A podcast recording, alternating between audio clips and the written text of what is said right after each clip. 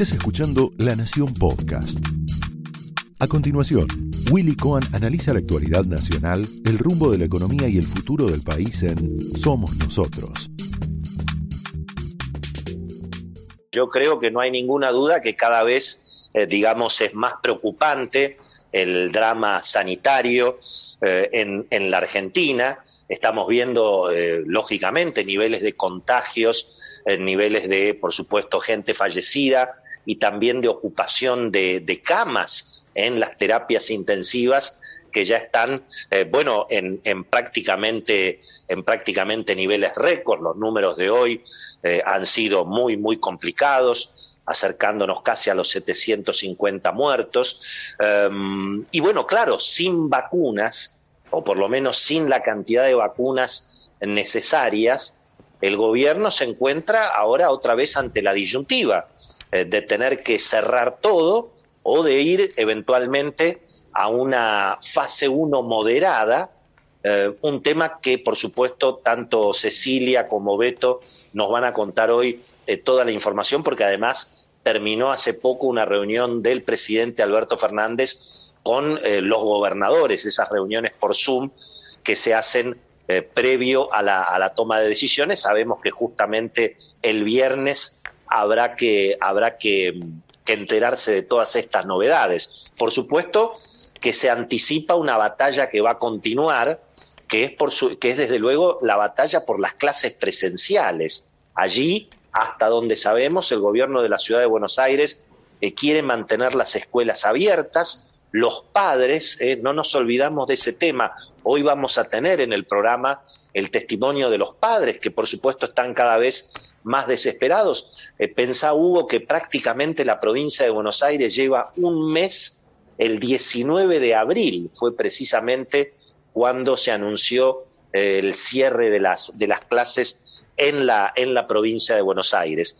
Y bueno, eh, obviamente que, que, toda esta situación es una pésima noticia para la, para la economía, porque, bueno, nosotros en alguna medida lo veníamos anticipando en los programas anteriores, eh, el regreso de las cuarentenas extremas, em, la idea de que la actividad económica otra vez va a estar afectada por eh, las limitaciones a la circulación, se habla eventualmente tal vez de un cierre total los fines de semana para no afectar o afectar lo menos posible eh, la, actividad, la actividad económica, pero lo concreto es que en términos de recaudación, esto, esto va a afectar la recaudación, va a aumentar el gasto, porque además de toda la presión electoral que hay sobre el ministro Martín Guzmán, bueno, la realidad de una pandemia eh, que sigue golpeando a la Argentina entre los países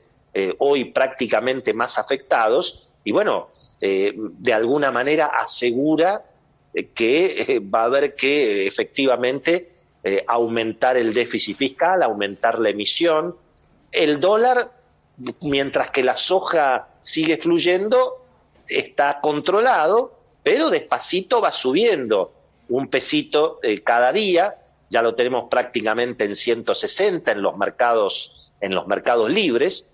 Y bueno, una, un escenario económico eh, complicado para un Martín Guzmán. Primero, para una economía que por supuesto ya está complicada de por sí, y para un Martín Guzmán, que podríamos decir a esta altura del partido, bueno, está sitiado, ¿no? Sitiado eh, por, por el Instituto Patria, por lo que representa Cristina, no solo Cristina, nos va a contar Beto Valdés lo que es el almuerzo de los lunes, donde el anfitrión es Axel Kisilov y donde las principales figuras del gobierno, bueno, van punteando medida por medida porque lo que se quiere coordinar, por supuesto, son las medidas económicas con las necesidades, eh, definitivamente las, las necesidades electorales. Ahora, resiste Martín Guzmán, se va a convertir en un Martín Redrado, ¿te acordás? Aquel Martín Redrado que no le quiso soltar las reservas a eh, la entonces presidenta Cristina Kirchner.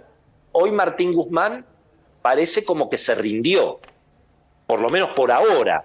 Es decir, eh, finalmente, desde luego que no va a haber aumentos de tarifas como él lo quería, y si hacía falta un elemento de alguna manera para confirmar que aquí manda Cristina y que aquí se hace lo que dice Cristina, según recomienda Axel Kisilov, bueno, la nueva ronda del enfrentamiento con el campo, eh, el protagonismo tan, tan importante de Paula Español, la idea incluso hasta de retomar la batalla con el campo como una mística electoral. Y uno percibe, bueno, lo que para mí ha sido la receta de la derrota, que fue todo lo que ocurrió justamente durante el segundo gobierno de Cristina, lo que fue el plan Kisilov 1, y que ahora estamos en una especie de remake con un plan Kisilov 2 contra el Fondo Monetario, contra los mercados, contra los acreedores, contra el campo, contra los jueces, contra los fiscales, contra el periodismo, contra la clase media, contra los porteños.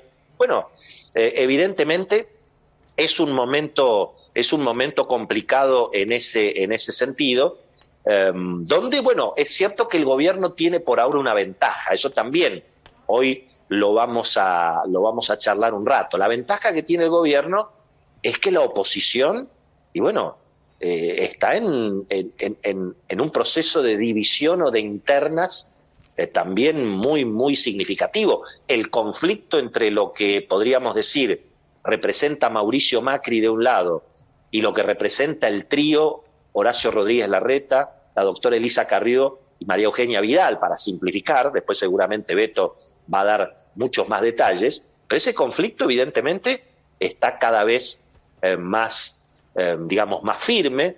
Eh, todo el episodio alrededor del abogado de Macri, Pepín Rodríguez Simón, aparentemente también ha traído alguna oposición interna y el gobierno aprovecha en el medio, digamos, del desastre sanitario, de, las, de, las penurias económicas, de una sociedad que, por supuesto, acumula pobreza al ritmo de una inflación del 4% mensual.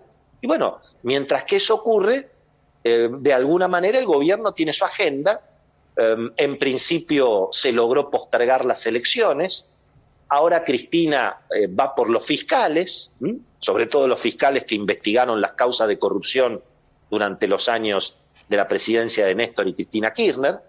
Eh, y el presidente Alberto Fernández va por los superpoderes, temas que aparentemente no, no, no estarían avanzando al ritmo que el gobierno eh, quiere o que por lo menos eh, está pidiendo Cristina, y eso puede ser también un dolor de cabeza en términos de la interna eh, del oficialismo. Pero las peleas están en los dos lados, en los dos rincones, en el rincón del oficialismo y en el rincón de la oposición.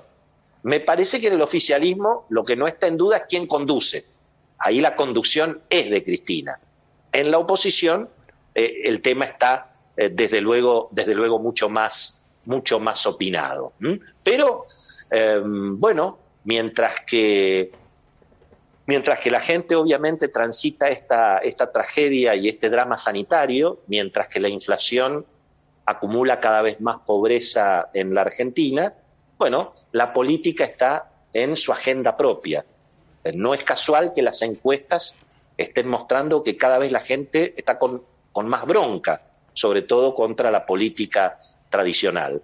Y en el marco, Hugo, de, una Argentina sin vacunas, o por lo menos sin, sin las vacunas eh, suficientes, piensen ustedes que la Argentina, digamos, bueno, ha impedido en la práctica, o por lo menos no, no, ha, no ha mostrado ningún interés para que lleguen a la Argentina las vacunas que todo el mundo quiere, que son las vacunas de los laboratorios norteamericanos, la de Pfizer, la de Moderna, la de Johnson y Johnson. La Argentina todavía no, no, no se preocupa por esa situación. Y fíjense que podemos quedar cada vez más aislados. Uruguay acaba de anunciar, bueno, que pueden entrar los extranjeros eventualmente que estén vacunados. La Comunidad Económica Europea también está analizando la idea del pasaporte sanitario. Bueno, eh, es, es, es un escenario donde, insisto, eh, las decisiones se tomaron en la Argentina, fue la decisión política del gobierno argentino de decirle que no a las vacunas de Estados Unidos. Aquí están las consecuencias. Y bueno, sin vacunas, lo único que queda es discutir si se cierra más, si se cierra menos, y ese fue el debate de las últimas horas. Eh, le voy a pedir al señor director que arranquemos entonces el programa escuchando todo lo que se dijo en las últimas horas respecto de cuánto se va a cerrar, cómo se va a cerrar y en todo caso, bueno, cuál es la estrategia del gobierno para enfrentar esta situación tan, tan comprometida. Esto fue Somos Nosotros, un podcast exclusivo de La Nación. Escucha todos los programas de La Nación Podcast en www.lanacion.com.ar. Suscríbete para no perderte ningún episodio. Estamos en Spotify, Apple Podcast, Google Podcast y en tu reproductor de podcast favorito.